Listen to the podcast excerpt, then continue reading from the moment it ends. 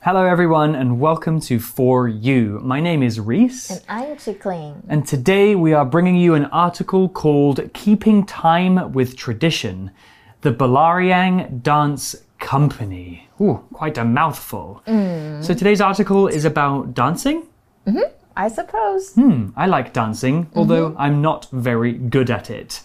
But more specifically, this article is about a dance company that was made or established by a Taiwanese Aboriginal person. Wow. Another word for Aboriginal might be indigenous. So Taiwan is famous for its indigenous people, right? Yeah. But I think loads of countries around the world have indigenous peoples. Can you think of any others? Um, have you heard of Ameizu? Hmm, they live in Taidong, right? Yeah. Yeah. I suppose. But you know, it's every time I think about them, I think about their harvest festivals. Oh, have you experienced that festival before? No, but I've actually studied it when I was hmm, a little, like a long time ago, maybe. yeah, I was thinking about trying to think. Yeah. Um, you know, the har- harvest festival is very cool. It's full of people dancing hand in hand. Cool. And have you heard of how they choose their partners? No. Well, they actually take dancing and singing as a very important part when choosing their other half. Mm-hmm. So maybe like if a girl finds a boy she likes, she will just go nearby the boy and then she will just dance with him. That's so interesting. Yeah, I like cool. that. Yeah, I know other countries like Australia have indigenous people, and of course, uh, North America as well. You've got many different tribes that live there, and they're sometimes struggling to keep their cultures from disappearing because their mm. populations are shrinking. Well, in today's article, we'll learn more about this dance company and the person who made it. Let's have a look. Reading. Keeping Time with Tradition, the Bulareyaung Dance Company. When you go back to your roots, you both preserve your culture and share it with the world, writes dancer Bulareyaung Pagarlava. Today, he runs Bulareyaung Dance Company, a Taidong studio that is inspiring young indigenous people. Though Bulareyaung's story began with a departure from his native culture, his passion has helped him find his way back to it. Bulareyaung struggled with his identity as a teenager. At 15, he moved to Kaohsiung for high school and was the only indigenous student in his class. Because he was afraid people would make fun of his accent, he scarcely spoke to anyone. As a result, some people thought he was mute. Still, Bulareyaung was a skilled dancer, and there was no doubt that he would do great things. After completing school, he joined famous companies like New York's Martha Graham Dance Company and Taiwan's Cloud Gate 2. During this time, Bulareyaung worked to represent Taiwanese indigenous people in a positive way. He never smoked and he always dressed smartly. But for all his success, he still wanted to connect the art he loved to the culture he came from.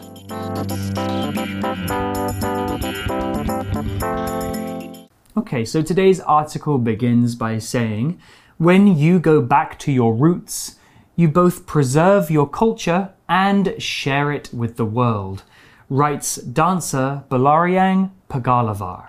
Hmm, that's the guy who wrote that sentence. That's his quote. He used the word preserve here. Preserve is a verb, and to preserve something means to maintain or keep something in its original state. It means to make sure that something does not change so that we can keep it the way it was when it was first made. You can preserve many things, such as old buildings or books or art, but in the article they are talking about preserving a culture. That means protecting the language, music, food, and other things that make up a culture to make sure it doesn't change or get lost. It's very, very important. Here's an example sentence The government is working hard to preserve the city's temples. 嗯，那我们看一下这个单字，它是保护或维护的意思。所以 preserve，如果你要说去保护环境，你就可以说 to preserve the environment。那或者是一个东西保存的很良好，你就可以说什么东西很 well preserved。比如说保存很完好的化石，就是 well preserved fossils。那这个单字呢，它的名词是 preservation，就是也有保护啊、保藏的意思。For instance, the food is in an excellent state of preservation. 那文章的意思是，这个排湾族的编舞家布拉瑞扬他写了这一句话：当你回到自己来的地方，你心理上就可以找到最原始的自己，那你就等于保护了你的文化，然后把它发扬光大到世界上。嗯，He's doing very important work. The article continues. It says today he runs Bulareyaung Dance Company a Taidong studio that is inspiring young indigenous people. Wow, that sounds amazing. Before we talk about what that means, let's look at some words. The first word is studio. A studio is a place where you work. Not any kind of person works in a studio, though. We usually use this word to name the place that artists work. A painter works in a studio, and so does a photographer. Movies are made in studios too. It's more about a creative process. So here's an example sentence My uncle teaches painting and drawing in a studio downtown. 所以呢，studio 这个单字不要念错，我有听过好多学生念 studio，呀，所以这是 studio。那这个字呢，它有舞蹈练习室或者是 呃艺术家的工作室的意思。所以如果是一个电影工作室，你就可以说 a film studio，或者是音乐工作室 music studio，或者是录音室 a recording studio。那这个单字也可以当套房的意思。比如说，Connor is looking for a studio apartment in Taipei. Hmm, we're kind of in a studio right now because we're filming something and making something creative. Another word to talk about, and it is the word inspire. Let's talk about that. Inspire is a verb, and to inspire somebody means to give that person the urge or want to do something or to have an idea you can be inspired by a thing too. A beautiful mountain could inspire you to paint a picture, or it could inspire you to write a story. It gives you the idea. Indigenous is a word that we used at the beginning of today's article. It's an adjective which describes a person or a thing that comes originally from a specific place. A synonym for indigenous is native. There are some people who are indigenous people of Taiwan. I think we call them Yuanzuomin, and there are many different groups, right? 很多。Inspire 就是有鼓励或鼓舞的意思，它是一个动词。那我们讲两个形容词，一个是 inspiring，它就是有鼓舞人心的。那当然，如果你把这个 ing 拿掉，变成 ed，它会变成 inspired，那它就是会变成受激励的意思。 那老师刚刚一直讲到这个字 indigenous，它就是原住民的，所以文章的意思就是他的公司啊，布拉瑞扬舞团在台东有一个舞蹈练习室，它非常的激励当地年轻的原住民，或甚至是各种原住民。Okay, back to the article. Though Bulareyaung's story began with a departure from his native culture, his passion has helped him find his way back to it. Oh, that sounds beautiful. Mm. Let's talk about this word departure. The verb depart means to leave, and departure is the noun form of depart. The noun departure talks about the act of leaving a place. Or it could be more abstract than that. You could depart from an idea or identity, the way Bulareyaung does in the article. You might see the word departure written all over an airport. That's because the departure area is where you should go to get on the airplane because you're leaving. 嗯，所以 departure 它就是出发或离开。那老师有提到的动词就是 depart，它就是出发、启程的意思。 I'm departing you, Chicklin. You're departing me. No, I'm not. Oh I'm yeah. staying. I'm staying. Okay. Okay, we also have the word passion, which is a lovely word. Passion is a noun, and passion is the name of a strong feeling of emotion, of love for something. But a passion is something that you really love doing. I have a passion for video games. I just love them so much. Passion is a strong word, and you should only use it to talk about things that you really, really like. Here's an example sentence Sam has a passion for traveling, and so will take a year off to travel around the world. 所以 passion 它就是热情或兴趣。那老师刚刚有说，他这个句子里面有提到这个 Sam has a passion for something。那这边我们就是后面加 for，就是代表你对什么有热情。比如说，I have a strong passion for fashion designing、或者呢，you wanna make it into an adjective，它就会变成 passionate，有热情的意思。那英文呢，我们就可以说 be passionate about something。比如说，He is passionate about fashion designing。 那文章就是尽管他的故事呢是从离开他原本的文化开始，但是他的热情帮助他回到最初。Mm. You can also use passionate to describe people and their relationship. Aww. If a, a, husband and a wife have a passionate relationship, it means they really love each other and they often show their love to each other in different ways. Mm. So, back to the article and more about Bulareyaung. Bulareyaung struggled with his identity as a teenager. Hmm, that sounds interesting. Let's have a look at this word identity. Identity is a noun and a difficult concept to explain. Your identity is the way that you categorize yourself as a human being, as a person with a personality. Your identity is everything that makes you you. Your identity can include your nationality, which is where you're from, your appearance, which is what you look like, and your experiences, your loves, and your hates. You're free to choose how you identify, which is the verb form of identity. Here's an example sentence. Dan spent his childhood moving between many different countries, and so his identity is a mix of cultures. 所以 identity 这个字就是身份的意思。那我们在文章里面看到 to struggle with something 就是对什么东西有挣扎，那代表这个布拉瑞扬呢，他在青少年的时期对自己的身份是有过一段挣扎的。 I think at some point in everybody's lives, they Yeah. might struggle with their identity. You know, who am I as a person is a question we can all ask ourselves sometimes. Well, the article tells us more about his story. It says at 15, he moved to Kaohsiung for high school and was the only indigenous student in his class. That might have been difficult. 所以文章意思就是他十五岁的时候搬到了高雄读高中，但是在那个时候呢，他是全班唯一的原住民哦。 I can imagine somebody who is indigenous maybe would have difficulty with their identity because are they Taiwanese or are they Ame or are they part of this tribe? You can have more than one identity, perhaps.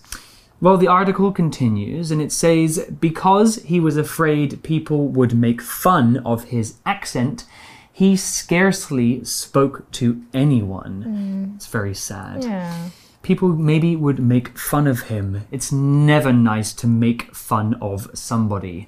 This phrase, to make fun of, means to be mean or mm. say bad things about a person, to try and be funny or make them feel bad. It's not very nice to make fun of people. It also talked about his accent. Accent is a noun, and your accent is your particular way of speaking. An accent is not a language, it's just a way of saying words and sounds. There are many different accents for the English language, like a British accent, and an Australian accent, or an American accent. Your accent is usually influenced by where you grew up. I have a British accent, mm-hmm. but Chicklin speaks English with a kind of American accent. Yeah. 所以这边的 make fun of something 或 make fun of someone 就是嘲笑或取笑的意思。This is so sad. I hate doing that to people. So don't do that to anyone. Kids can be mean. I know, yeah. 那老师刚刚讲讲刚刚讲到的这个 accent，它就是口音跟腔调的意思。那文章意思就是说，布拉瑞扬呢，他当个时候会担心大家嘲笑他的口音，因此呢，他 scarcely spoke to anyone. So what does that mean? Scarcely. That's an adverb and it comes from the adjective scarce. Oh. If something is scarce, it's hard to find because not much of it exists. The adverb scarcely means only just or almost not. Something exists in such a small amount that you almost cannot experience it. An example sentence could be We scarcely made it onto the airplane. They were closing the doors as we arrived. So, in this example, the thing that is scarce is time. Oh, I know. 所以 scarcely 就是几乎不或几乎没有的。那比如说你说你好累，眼睛快闭起来了，你就可以说 I was so tired that I could scarcely keep my eyes open 。嗯，张不开。所以文章意思就是说，你因他因为害怕被嘲笑，就几乎都没有跟人家讲话。 Okay, well, the article tells us more about this situation. As a result, some people thought he was mute. Hmm, okay. People think that because he doesn't want to speak, Yeah. that he's mute. Mute, M U T E, is an adjective, and a person who is mute cannot speak. It's that simple. If you can't see, you're blind, and if you can't speak, you're mute. 嗯，所以这边老师有讲到两个字，我们先看第一个，as a result mute 这个形容词代表哑巴的或没有办法说话的，所以他就因为都没有讲话，有一些人甚至以为他是哑巴。Mm. People thought that he was mute, but actually he wasn't mute. He just didn't want to speak. The article tells us more. Still, Bulareyaung was a skilled dancer and there was no doubt that he would do great things. 嗯我们来看一下今天的文法。今天的英文练空房讲到的是 there is 或者是 there was no doubt that 怎么样怎么样。这个句型呢代表毫没有疑问的或无疑的，那是用来讲对于某事的发生是肯定的。那它除了放在句首以外呢，我们也可以放在句中。我们先看几个句子。There is no doubt that this man is the thief. He was caught on camera breaking into the house. 或者是呢，Because our flight arrived late, there is no doubt that we've missed the last train to the city. 所以我们看一下文章，文章的意思呢，就是然而布拉瑞扬他那个时候就很有才华了，他很会跳舞，所以其实那时候就大概知道他以后会有很大的作为。 Okay, so back to the article.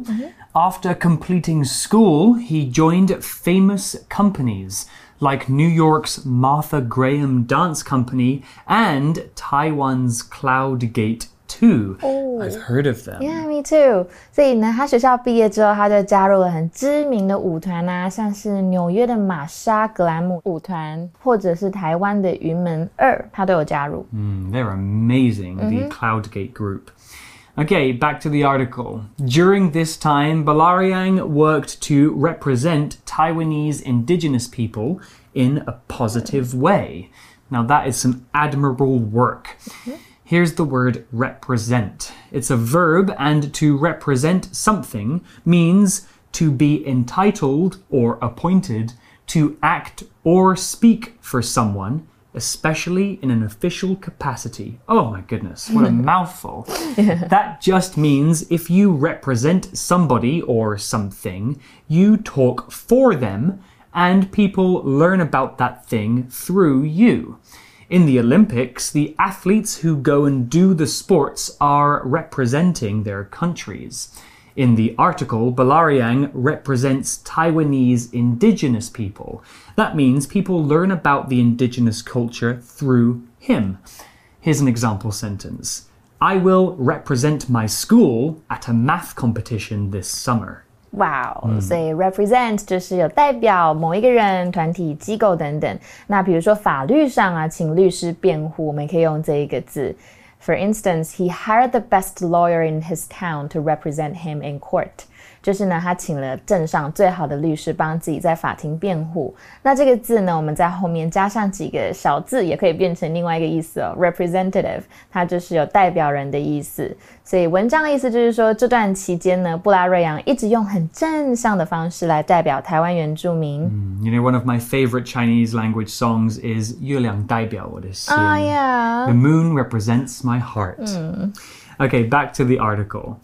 He never smoked and he always dressed smartly. But for all his success, he still wanted to connect the art he loved to the culture he came from.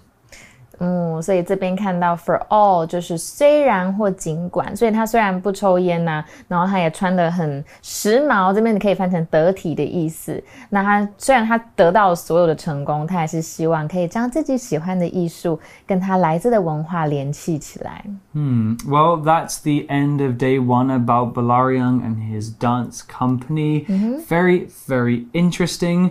Let's go to our for you chat question.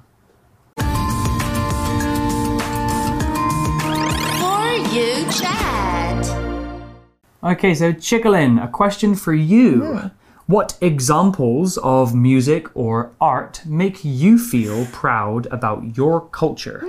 Why? Taiwan Taiwanese culture. Hmm. I well now I think of the um. Have you heard of uh, the jadeite cabbage. Yes, I've seen it. I know it's beautiful in and the Gugong, delicate. right? Yeah, in Gugongbu mm -hmm. in the mm-hmm. National Palace Museum. It's so beautiful. Mm -hmm. And also I think about the stone that that looks like meat. The, the meat-shaped stone. Yeah. Have you seen that too? I saw it. They're next to each other and mm -hmm. it really does look like a slab of meat. I know, just a dongpo roll. Mm-hmm. Yeah. yeah, that's what I think about. When I saw it, I got very very hungry. Mm-hmm. It makes me proud because it's one of a kind. Yeah, it is. I think you as a Taiwanese person, have a lot to be proud of because Taiwan is a beautiful place. Yeah. When I think about the United Kingdom and how proud I am to be from that country, I mostly think of the music that we make. I oh. think the UK is quite famous for its music. We made bands like the Beatles. Oh, yeah. And one of my favorites, Adele, is from the Aw, UK oh, too. Just one of my favorites. He's lovely. Mm-hmm. And we have a long history of making really good music with a mm-hmm. lot of talent and skill. So I'm proud of the music that we've made. It's made it all the way, all the way around the world. Mm. So when you think about where you're from, what makes you feel proud of your culture? It could be music or art or even some kind of food or mm-hmm. natural beauty. Yeah. You can think about this question. Mm-hmm. But we'll see you tomorrow for day two of our article about this dance troupe and the guy that founded it. We'll see you then. Bye.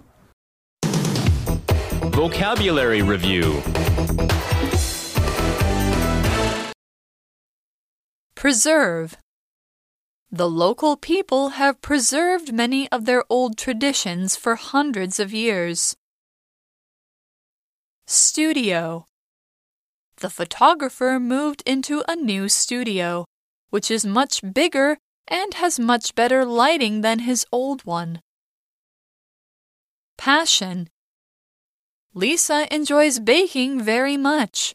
It's something she's had a passion for since she was young. Identity. The U.S. has an interesting identity as it is made up of people who came from all over the world. Scarcely. Before getting a job, Tony scarcely had any money and he could only just pay for his meals. Represent. Michael asked his colleague, Fred, to represent him at the weekly meeting as he was on vacation. 智慧小补帖。 Inspire. Indigenous. Departure. Accent. Mute.